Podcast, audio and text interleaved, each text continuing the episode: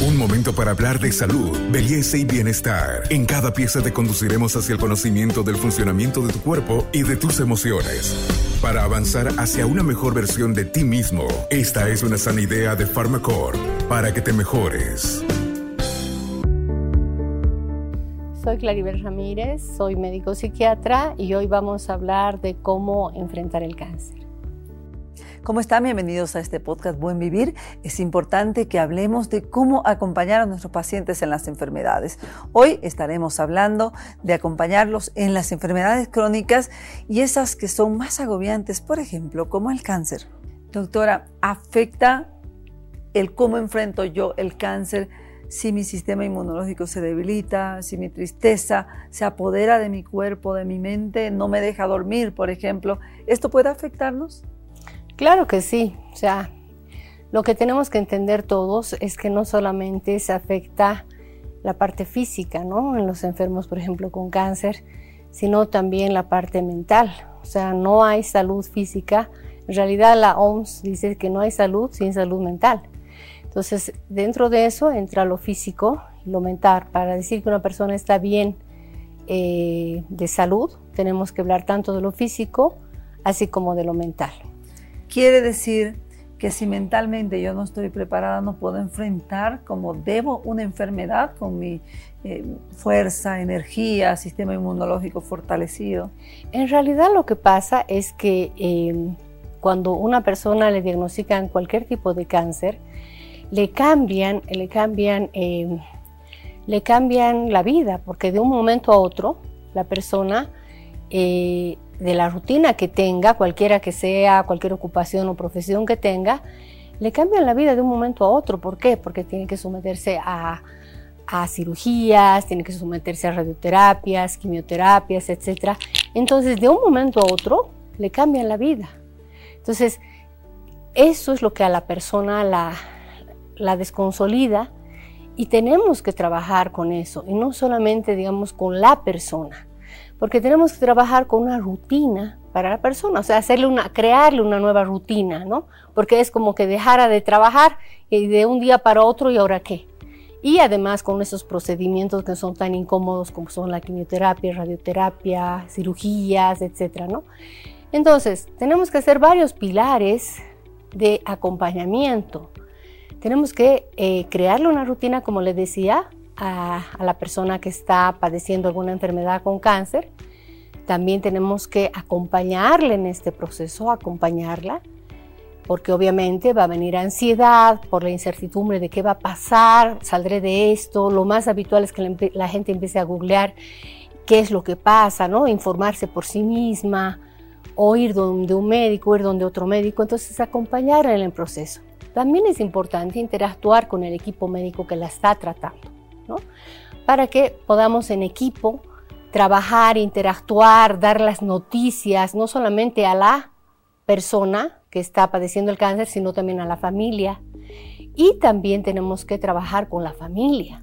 A veces, a veces es la familia la que aísla al paciente pensando de que así lo van a proteger, que no quieren castigarlos con estos problemas que lo agobien más esto es una mala decisión, dar la espalda del tratamiento, de cómo va a ir la enfermedad al propio paciente? Evidentemente, alguna vez hemos hecho, hemos hecho un taller, de hecho, el año pasado con oncólogos y psiquiatras, y ellos nos decían que eh, muchas veces el último en enterarse que tenía cáncer era el paciente, y hasta moría sin saber que lo tenía. Entonces, eh, es importante trabajar con la familia porque muchas veces en la familia también puede existir culpabilidad, ¿no? ¿Por qué no lo hemos llevado antes? Yo te dije que no sé qué. Entonces, puede haber también culpabilidad, sentimientos encontrados y desgaste, porque también cuidar a una persona con cáncer lleva un desgaste emocional y la persona puede entrar el en el síndrome del cuidador desgastado. Entonces tenemos que trabajar mucho con eso, con la familia. Como decía, son muchos pilares en los que hay que abordar. Lo que me lleva a una palabra que creo que resume esto, es la verdad. Tenemos que enfrentar las enfermedades con la verdad. A veces es muy dura la verdad y creemos que le va a hacer sufrir al paciente, pero usted lo que recomienda es utilizar siempre la realidad, la verdad, siempre por delante. La verdad y trabajar en equipo, ¿no? Saber cómo decirle, o sea, no es lo mismo que decirle de una manera que de otra y quién le dice, cómo le dice, obviamente tal vez tiene más confianza con su médico tratante, ¿no? Entonces saber cómo en equipo se va a abordar, etcétera, y trabajar eso y diferentes pilares, como les decía. Ahora hay una psiquiatra, la psiquiatra Kubler-Ross, que ha descifrado o a ella nos ha dado las cinco etapas del duelo. Cuando hablamos de duelo, no siempre estamos hablando de un duelo que alguien se murió, sino estamos hablando de una pérdida. Y en este caso estamos hablando de una pérdida, ¿por qué? Porque la persona, como decíamos hace un momento, ha perdido lo que hacía antes de lo que ahora es su nueva realidad, digamos. Entonces, eh, eh, las etapas del duelo son la ira, ¿no? la, la, la negociación o la negación, la ira, la negociación, la depresión y por último viene la aceptación. Entonces en estas etapas del duelo, que son cinco, tenemos nosotros como psiquiatras, como profesionales en salud mental, trabajar para acompañar al paciente y también a la familia. Qué importante entonces es enfrentar las cosas como son, sin tapujos, pero también con ternura, el poder abordar los temas con mucho tino con las personas que sabemos que van a sufrir con un diagnóstico. Entonces la doctora lo que nos, nos aconseja primero es saber utilizar el amor y abordar las cosas con mucho tino, con quizás esa perspicacia que necesitamos para saber cómo decirle a la persona que conocemos que quizás reaccione mal. Y lo segundo, y lo más importante me imagino, es decir la verdad al paciente para que pueda también enfrentar su realidad. Porque usted señalaba algo, hay personas que fallecen sin saber la enfermedad que tenían y probablemente quede el peso de conciencia de quienes se quedan indicando de que, que no le dijeron la verdad. Esto realmente es una combinación saludable doctora, no hace un shock en el paciente que enfrenta una enfermedad, por ejemplo, como el cáncer, que es agobiante para alguien saber que tiene una enfermedad eh, tan cruel y que obviamente cuesta muchísimo dinero, cuesta muchísimo sufrimiento enfrentarla. Ese es otro tema, digamos, a tratar en nuestro medio, ¿no? Que, bueno, los procedimientos son caros, no todas las personas están aseguradas, ese es otro aspecto aspecto que preocupa a la familia, ¿no? ¿Qué tal si le dicen, bueno, necesita una quimio, una radio no está asegurado, ¿no?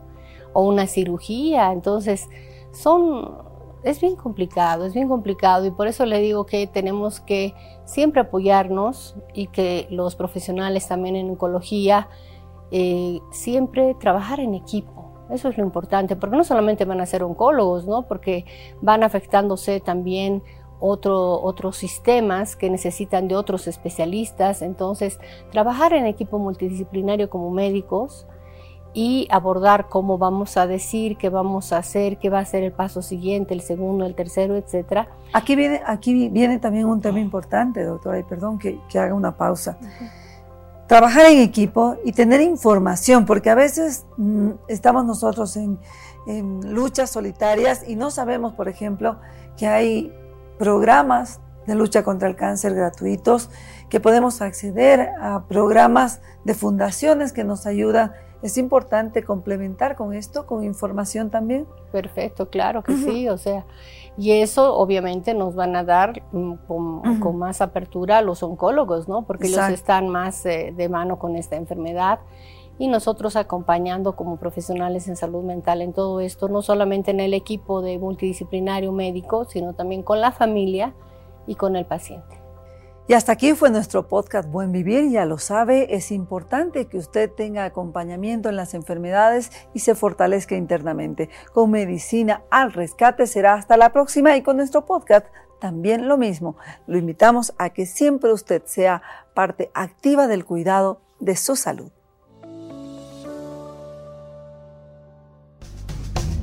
Hasta aquí llegamos hoy. Síguenos en nuestras redes sociales de Facebook, Instagram y en nuestra revista digital Buen Vivir. Esta es una sana idea de Farmacore.